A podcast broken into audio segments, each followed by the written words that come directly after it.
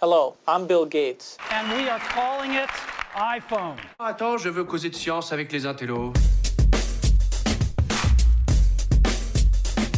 Bonjour, je suis François Sorel. Bonjour, je suis Jérôme Colombin. Et je vous le confirme, il est en face de moi. Et on se retrouve tous les mois justement pour chez Jérôme et François, votre podcast dédié à l'actualité high-tech.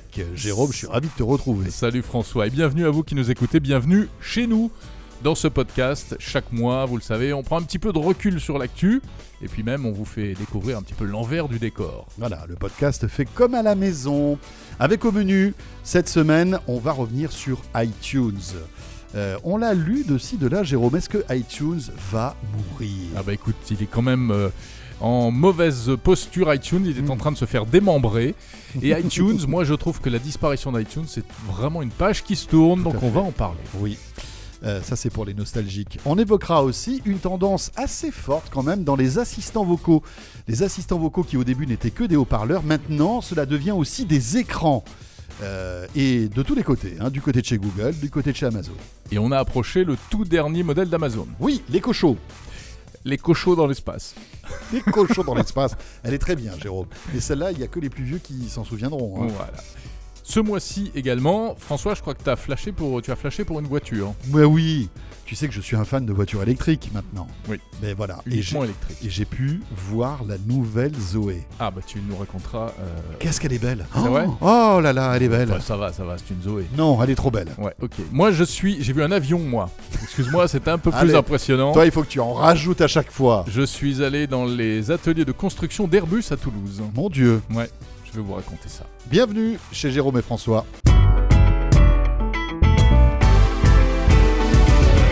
Bon, eh bien, je ne sais pas si tu as suivi l'actu, mais ça y est, euh, iTunes est en très mauvaise passe. Euh, le démembrement a commencé.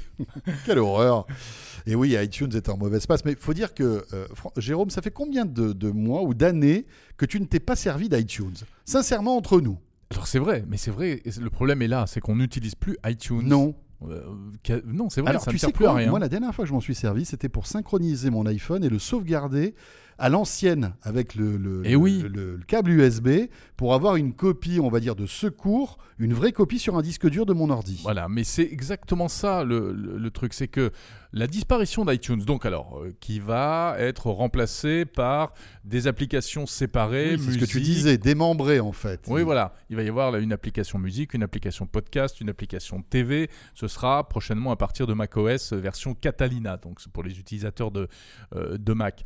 Mais euh, c'est vraiment une page qui se tourne, cette histoire-là, car iTunes, c'était une institution à la fois sur Mac et aussi euh, sur Windows, puisqu'il Oui. était, il a toujours été disponible sur Windows. Et ça nous remonte à quand ça? Au 2001, début- 2001. Au début des François. années 2000, en effet. 2001. 2001. exactement. Il où- est arrivé avant même l'iPod, en fait. Oui, c'était un, au départ un logiciel qui euh, permettait en fait de classer sa musique. Tout à ça? fait, absolument. Euh, Et alors, on passait du temps Ah oui. à rectifier. Alors bon, la musique, parce qu'il faut dire qu'on allait la chercher sur des, des endroits un peu Mmh. chelous. En hein. 2001, il n'y avait pas Spotify hein, pour les plus jeunes d'entre non. vous. Ça n'existait pas. Il la, musique en streaming, c'était euh, incroyable. quoi. Non, ça n'existait Non, pas. non, ça n'existait pas. Donc Voilà. euh, la musique, on la piratait à tour de bras. On l'a piraté à tour de bras. Il y avait très, il On y avait, téléchargeait des MP3. il y avait très peu d'offres de musique légale. Et les, le peu d'offres de musique lé- légale, je ne sais pas si tu t'en souviens, il y avait des DRM dans les chansons que tu téléchargeais. Et donc, ça ne marchait pas sur les iPods.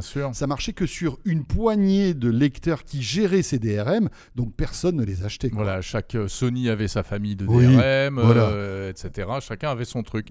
Euh, mais c'est vrai que lorsque l'iPod est arrivé, euh, donc d'Apple, euh, c'est devenu l'outil. euh, Enfin, iTunes là a eu une vraie utilité parce que ça devenait le moyen de gérer sa bibliothèque sur son ordinateur et ensuite de transférer tout ça sur son iTunes. Et oui, puisque le streaming, comme il n'existait pas, il fallait bien qu'on stocke de manière physique les titres, nos titres préférés sur le disque dur de l'iPod. Ouais, ouais. Et voilà, et on n'avait pas le choix. Ça Et- ne marchait qu'avec iTunes. Il y avait des DRM, il y avait des protections. hein, oui, euh, qui ont disparu des depuis, droits. heureusement. Ouais. Euh, mais Mais vrai tu sais qu'au départ, Mais tu euh, pouvais aussi transférer les chansons que tu avais téléchargées illégalement. oui, qui elle n'était pas protégée. Voilà, du parce coup, que l- l'iPod lisait le MP3. hein. L'iPod lisait le MP3, absolument.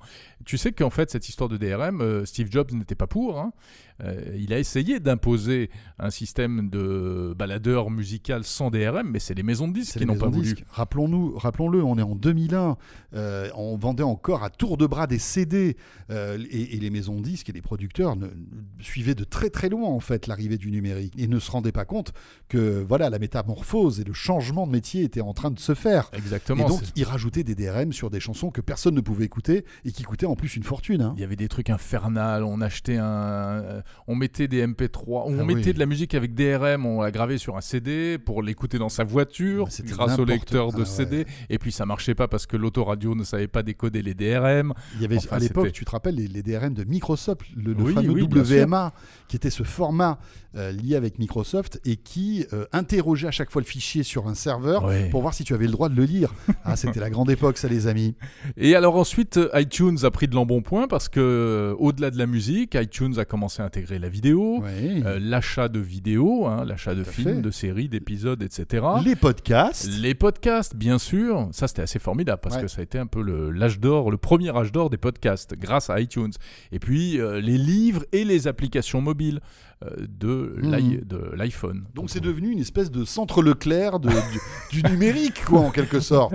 belle image. Non, non, non, mais Ouais, c'était un ouais, peu un hypermarché de tout ce que proposait le numérique, avec des briques qui se sont rajoutées Exactement. d'année en année et qui a alourdi aussi iTunes. Parce que iTunes aujourd'hui, regardez sur votre PC ou sur votre Mac, ça prend beaucoup de place. hein. C'est- un gros patapouf. Et c'est pour ça, c'est parce que c'est devenu ce gros patapouf que du coup, euh, ça Bah oui. de plus en plus inconfortable à Évidemment. utiliser. Et puis, comme on le disait au début, on n'en a plus vraiment besoin aujourd'hui puisqu'on a la musique en streaming et puis euh, on a la sauvegarde des smartphones dans le cloud. Parce qu'avant, si on voulait faire la sauvegarde de son iPhone euh, pour euh, ne rien perdre en cas de, de problème, Mhm. il fallait brancher son iPhone sur l'ordinateur, faire le backup via iTunes. Aujourd'hui, c'est plus nécessaire. C'est vrai. Et puis, ce que tu as dit aussi est juste, c'est que le streaming est arrivé et au-delà de Spotify, Apple a lancé son propre ser- service de musique en streaming. Donc, d'un coup, iTunes de- devenait encore plus obsolète. Euh, parce que là, euh, voilà, tu te retrouvais avec un Spotify à la Apple, où tu pouvais télécharger ce que tu veux depuis directement ton iPhone. Voilà. Donc c'est un peu émouvant, hein, Oui. cette, euh, cette disparition d'iTunes, enfin qui va continuer à exister, mais uniquement pour l'achat de musique, justement. Mhm. C'est émouvant, mais c'est finalement tout à fait logique et ils ont eu raison, je pense, de prendre cette décision. Et puis tu te rends compte aussi de la, de la transformation du modèle économique de la musique. hein. À l'époque, euh, c'était à l'acte. Maintenant, tout se fait à l'abonnement. hein. Que ce Exactement. soit les Mais- séries, les films, et la musique. on va faire les ça. vieux, mais franchement, il y a dix ans, on Oui. le savait, François. Mais évidemment qu'on le savait. et, toi et moi, on n'arrêtait pas de le dire.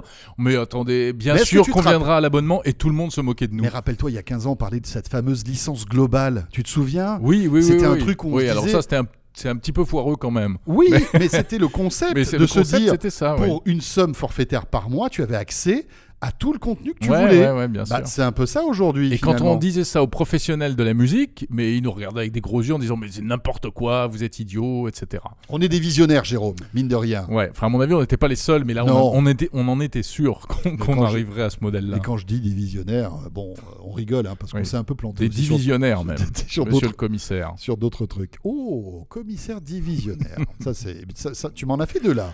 Hein Écoute, Entre l'écho chaud dans Je l'espace. m'améliore. Ah oui, oui, oui, tu commences euh, à me taquiner Ouais, là. je hein. suis sur une mauvaise pente, je pense que c'est ton influence. Aïe, aïe, aïe, aïe, aïe.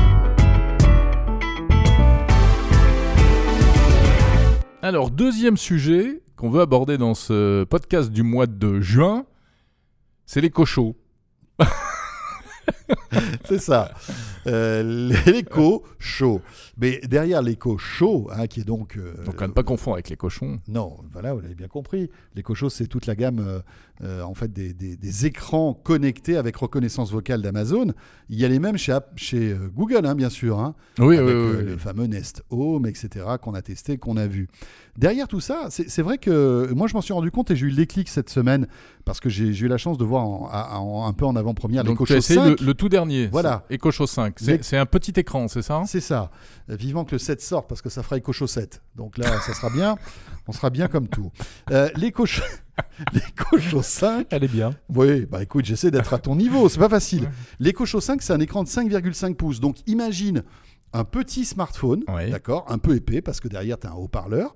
Tu branches ça sur le courant, tu connectes ça en Wi-Fi euh, Oui, via l'appli toujours, toujours le Amazon. même principe. Voilà.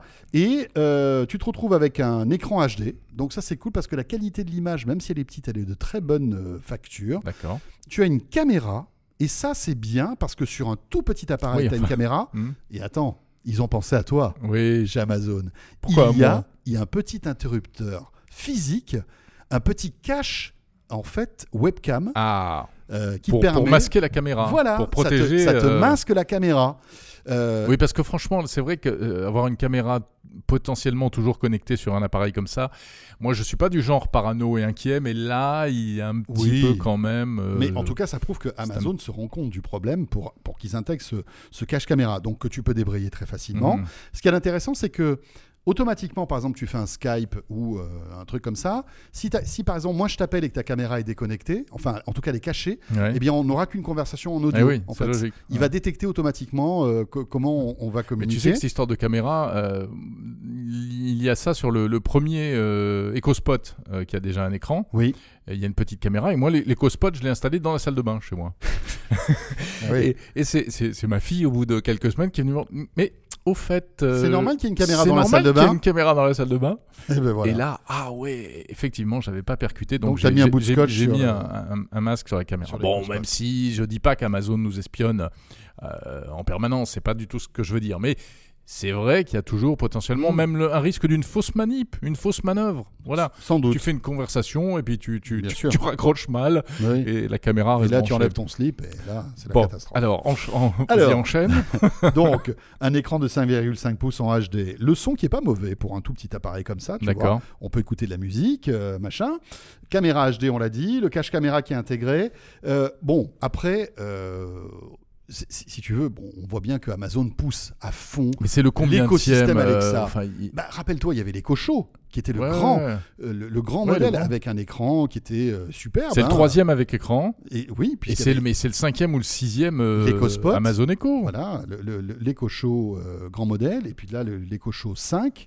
Euh, bon, ça, mais en tout cas, ça prouve qu'il y a une tendance. C'est que rappelle-toi, il y a deux ans, lorsque. euh, La tendance, c'est qu'ils veulent les en mettre Google- partout, surtout. oui, hein. mais rappelle-toi, il y a Google, Google et Amazon, il y a deux ans, sortaient des enceintes cylindriques Oui. euh, qui, n'écoutaient qui n'écoutaient que notre voix. Et bien maintenant, tu as un écran supplémentaire, et j'ai l'impression que ça devient. euh, Aujourd'hui, une banalité, c'est-à-dire que tous les prochains assistants vocaux Ils auront un écran. intégreront un écran. Ils auront un écran. En tout cas, j'ai bien l'impression, Mhm. d'autant que, euh, en plus, Amazon, là, brade son produit, hein, 89 euros. Tu vois. Ah oui. T'as, t'as un petit. Oui, mais là, on sait bien que comme Google, ils sont euh, à des produits euh, qui sont peut-être même vendus euh, à perte. Oui, ou je me demande euh, même s'ils sont pas de- subventionnés, tu vois, ces Ouais. produits-là. Je sais pas s'ils ont le droit, mais. euh, Bon, enfin Euh, voilà. Ouais. Et alors donc, euh, évidemment, euh, l'objectif, c'est, et les deux personnes qui étaient avec moi lors de cette présentation te vantent l'écosystème hein, Bien sûr. de l'éco show. Donc, euh, euh, truc sympa, c'est que tu as des chaînes de télé qui arrivent petit à petit. Tu as pas beaucoup, mais tu as LCI, tu as BFM TV, tu as France Info TV. Oui, euh, absolument. qui Donc, arrivent. et en fait, il faut que la chaîne ait développé une appli spécifique. C'est ça. hein, c'est ça. Et donc tu dis, Alexa, lance-moi de BFM TV, ou Alexa, Alexa lance-moi France Info, et tu as la, la- la- la télé, donc la chaîne qui se lance, c'est c'est pas mal. Ouais, ouais. Et évidemment, ils m'ont fait encore le coup des recettes de cuisine, hein, parce que pour cuisine, eux, bah ça oui. c'est génial quand tu mets ça dans la cuisine. Bon, dans la chambre, je sais pas trop à quoi ça sert, hein, mais parce que ça peut être aussi un excellent Si, tu radio peux- réveil. Tu peux réviser ta recette. Oui. Ça fait un excellent radio réveil parce que c'est tout petit. Euh, voilà. En plus, il y a un, un système ingénieux d'affichage de d'heures Ouais. sans lumière. Donc, euh, même la nuit, si tu veux, tu Ah oui, arrives tu à pas la lumière et tu n'es pas ébloui, ça t'embête pas. Tu vois, moi, je raconte ma vie, mais j'aime pas avoir de la lumière quand je dors. Même un tout petit peu de Il lumière. y a beaucoup de gens comme ça. hein. Mais voilà. Mais là, il n'y en a pas du tout. Et alors, il y a un truc rigolo pour le réveil. Euh, ils ont un peu copié le système de Philips. Euh, si par exemple tu mets ton réveil à, 7h, bah, Mhm. à 7h moins 10, l'écran Ah, va la lumière petit commence à petit à, à s'éclairer petit à à petit. s'éclairer jusqu'au maximum en fait pour te réveiller. Ça, c'est très Voilà. agréable. Avec des petits Ouais. bruits, des petits machins, etc. Mais au-delà de ça, François, c'est vrai que c'est amusant parce que qui est derrière ces appareils? Amazon et Google, on est d'accord? C'est des gens qui ne sont pas dans l'informatique traditionnelle. Ce n'est pas Microsoft, ce n'est pas Apple. non. Et finalement, c'est une manière un petit peu de, de- de- de reprendre l'avantage, de, de se venger. C'est-à-dire qu'aujourd'hui, bah, les écrans et les systèmes communicants, c'est les ordinateurs et les smartphones. Euh, bon, alors, on dira Google est sur les smartphones. Mais euh, on pourrait, finalement, on a le plus gros assistant euh, intelligent qu'on puisse avoir, c'est l'ordinateur. Mhm. Il y a Cortana ou il y a Siri qui sont pas très au point. Et en revanche, les nouveaux entrants sont beaucoup plus performants. Donc c'est un petit peu, ils sont un petit peu en train de rentrer par la fenêtre après ne pas avoir réussi à rentrer par la porte. quoi. Mais parce que tu te dis, pour 90 euros, tu as une petite télé, tu as une petite enceinte connectée, tu as un assistant vocal, Mhm. Qui peut t'afficher aussi Et avec tout ça, tu vas tes sur photos, Internet, entre guillemets. En tu tout cas, tu vas chercher de l'information sur Internet. l'information. Donc voilà, c'est quand même aussi un produit qui démocratise, je trouve, les technologies et qui, euh, tu vois, je me suis dit tiens. Mon père, qui, comme, qui euh, bah voilà, comme tout papa, commence à être à- à un peu âgé, bah pourrait très bien utiliser peut-être au quotidien ce type Ah oui, d'objet. c'est- hyper simple à utiliser, en effet. Et d'ailleurs, il, il- il pousse beaucoup les usages de ces produits auprès des retraités parce que vraiment, ça, ça peut permettre Ouais. euh, certains nouveaux usages. Ah, mais moi, j'ai mis un OK Google euh, chez mon père et un Amazon Alexa chez ma mère. Et, Et alors? et, ah, bah, il se Ça se régale. passe bien? Il se régale. Tant mieux Tant mieux ouais. Bon, allez, on va terminer avec deux petites euh, anecdotes, enfin deux petits ressentis de la semaine. François, Oui, toi, c'est un ressenti automobile. c'est un ressenti automobile. Alors, euh, tu le sais, et j'en parle de temps en temps, je roule en électrique depuis 2017. Je t'en félicite. Euh, et donc, je suis l'heureux propriétaire d'une Zoé. Alors, cette Zoé est loin d'être parfaite. hein. D'ailleurs, tu te moques d'elle à chaque fois que tu montes dedans. J'adore ta Mais- petite voiture à pile. Mais moi, je me régale, j'adore ma Zoé. Je trouve que l'électrique, en plus, a un confort de de- d'utilisation quand on a goûté une- un véhicule électrique, vraiment, hein, surtout en ville. Après, on peut plus passer au- à, à- à l'essence. Vraiment, C'est génial. Au-delà du fait qu'on ne pollue plus, etc. Enfin bref, ça a plein d'avantages. Euh, et donc, la, la Zoé, si tu veux, le modèle actuel, commence Mhm. un peu à dater. Et là, Renault a décidé de rebooter, en quelque sorte, la nouvelle Zoé. Alors, qu'est-ce qu'elle a de nouveau et de différent? Alors déjà, de, de l'extérieur, il n'y a pas grand-chose qui change. Il y aura des nouvelles Oui, c'est la même ligne. hein. J'ai vu ta photo sur Twitter, c'est euh, Oui. quasiment la même chose. Voilà, alors elle, elle arrive en de- dans de nouvelles couleurs. Ils ont un petit peu plus soigné, euh, si tu veux les phares maintenant, il y a des phares LED, tu sais, comme sur les voitures haut de gamme, là, Ah oui. qui clignotent et qui s'allument et qui s'éteignent de, chez droite Audi. à gauche. Voilà, exactement. Mais c'est très joli. Maintenant, il y a des phares LED, enfin voilà. Ils l'ont restylé un tout petit peu, tu vois. C'est un peu comme si tu avais une belle femme qu'on maquillerait un petit peu plus. Voilà. Ça y est, donc bienvenue dans ce podcast où on compare les femmes aux voitures. Non. Hein Qu'est-ce que tu veux? Tu veux qu'on se chope des, des, des, des, des, des trolls euh, Mais pas du tout, je faisais une Je- mais Ils pas du raison tout, en plus. mais pas du tout. Je suis sûr que mesdames et mesdemoiselles, vous m'avez compris. C'était, c'était en, en plus pour saluer votre beauté. Mais en- Et ils s'enfoncent. donc ça c'est l'extérieur. Quand tu ouvres la portière, là, en revanche, Jérôme, à l'intérieur, tout a changé. Ah. C'est vrai que la Zoé, ça faisait un peu genre cheap. Tu vois, les plastiques étaient de mauvaise qualité, les assemblages étaient pas terribles. Enfin, voilà, on était un peu déçus. Mhm. Et bien là, maintenant, franchement, on monte en gamme.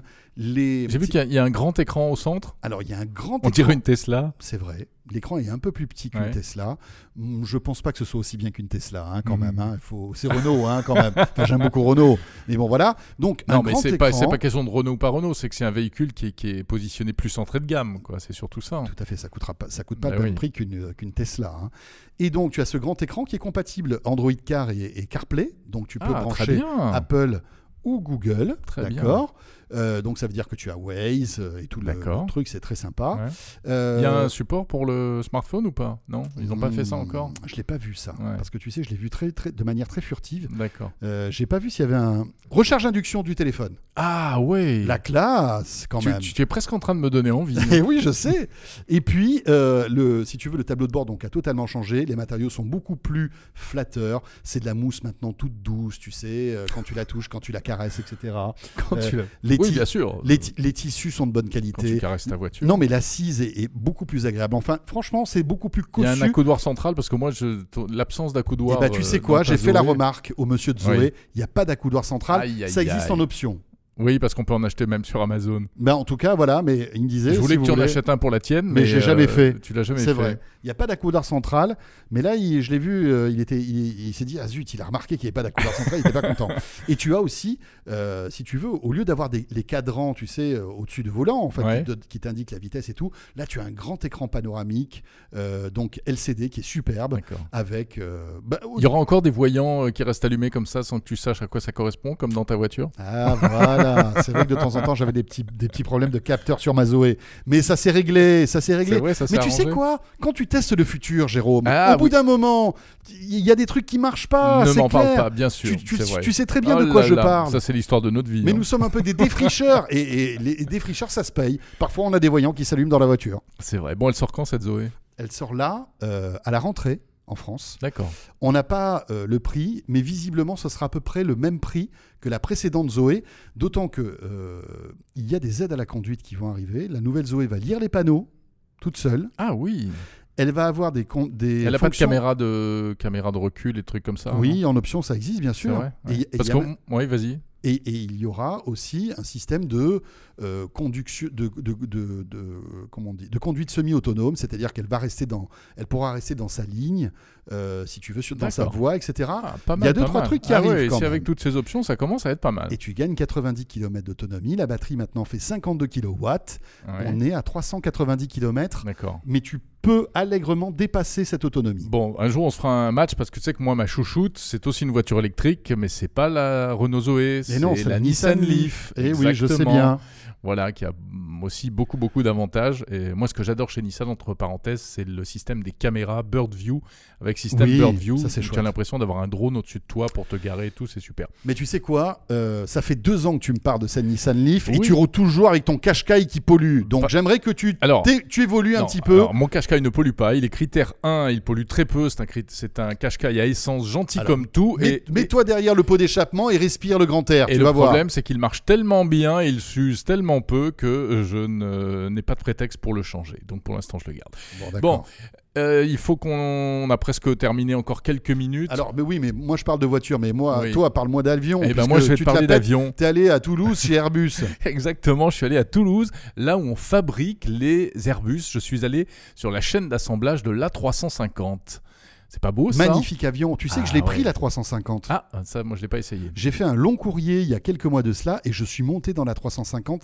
C'est un avion qui est hyper agréable et qui est bourré de techno. Ouais, ouais, ouais. Du hublot jusqu'à même la pressurisation qui a été euh, en fait euh, améliorée pour que tu n'aies pas cette sensation euh, de, de- de- de pressurisation que tu as sur les autres, les autres avions. D'accord. Ils arrivent en fait à simuler une altitude qui est plus basse. Donc c'est, en, en général quand tu prends un avion, tu es, on te, on te simule en fait une, une altitude qui Ouais. est assez élevée. Je crois Mhm. que c'est 5 ou 6 000 mètres. Et bien là, avec le- la 350, c'est comme si tu étais à 2 ou 3 000 mètres. Ah oui, donc tu es moins tu- fatigué. T'es moins fatigué, t'as pas les sensations désagréables que tu peux avoir en. Non, mais puis c'est génial, t'as un éclairage qui est super cool et tout. Non, c'est vraiment Ouais, un très très bel avion. Bah écoute, alors j'ai vu un petit Là, peu je t'envie. ça. Là, franchement, je t'envie, j'aurais Ah, bien voulu être super.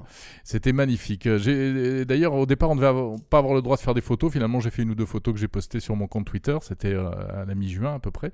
Et euh, pourquoi je suis allé là-bas Tu vas me demander. Mais en fait, c'était pas tellement pour parler, pour m'intéresser aux avions, parce que c'est pas mon rayon, hein, l'aéronautique. Euh, nous, ça nous passionne parce que c'est de la tech, mais on n'est pas spécialisé là-dedans. En revanche, euh, il y avait un vrai sujet informatique. Parce que derrière Airbus, eh bien, l'idée c'était de s'intéresser à une entreprise qui s'appelle Palantir. Palantir, c'est une société américaine euh, dont tu as peut-être déjà entendu parler, Oui. Créée par Peter Thiel. Et il y a un petit côté un petit peu sulfureux à Palantir parce que ils ont fait leur début en travaillant avec euh, le gouvernement, avec les services de renseignement, etc. euh, qui les a d'ailleurs au départ euh, aidés à se financer. euh, et ils travaillent sur le big data. Palantir, c'est une boîte qui fait de l'analyse de données et qui arrive à faire parler les bases de données. Et en croisant euh, toutes sortes de bases de données, de géolocalisation, d'utilisation du téléphone, etc. Ils arrivent aujourd'hui à euh, te dire que, tiens, à tel endroit, il y a risque euh, d'agression euh, sexuelle euh, plus qu'à d'autres, euh, etc., etc. Parce que les statistiques ont montré que, et tout, et tout. Donc c'est quoi? C'est de l'intelligence artificielle en fait c'est de ça l'intelligence artificielle. Big data, intelligence artificielle, ça. c'est exactement ça. Mm, mm, mm. Voilà, tout à fait. Et pourquoi Quel rapport avec Airbus? Ben en fait, euh, ils ont passé un contrat avec Airbus euh, pour euh, leur permettre, parce que évidemment l'aéronautique, ils utilisent énormément de bases de données, énormément de data, mais c'est une entreprise qui commence à vieillir entre guillemets, donc ils ont des systèmes qui sont anciens, ils ont des milliers, des millions de données, et ils avaient un peu du mal à faire le tri dans toutes leurs données. Et bien donc les, les, les solutions que propose Palantir, c'est d'arriver à, à agréger des tas de bases de Mhm. données. Il y a des- mais on est sur l'ordre de euh, 100 000 bases de données agrégées.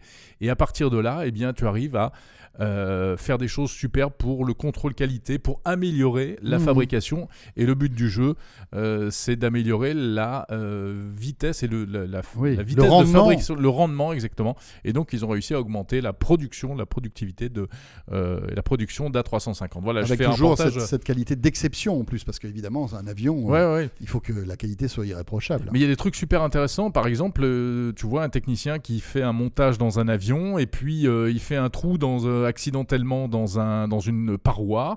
Et là, euh, il faut régler ce problème de trou. Alors, bah, comment on fait? Alors, on va euh, interroger les ingénieurs. euh, il faut trouver euh, les ingénieurs qui éventuellement ont Mhm. déjà été confrontés à, cette, euh, à ce problème-là.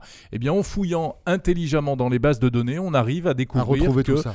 euh, il y a un historique, cette panne, cet incident a déjà eu lieu à- en telle année sur tel appareil et ça a été réglé comme ci, comme ça, etc. Et donc on arrive à répondre beaucoup mieux à ce genre de, de problème, Mhm. alors qu'avant il fallait des semaines, si tu veux, pour analyser euh, ce type de situation. Reportage très intéressant que j'ai fait pour le compte de ma radio, hein, pour France Info.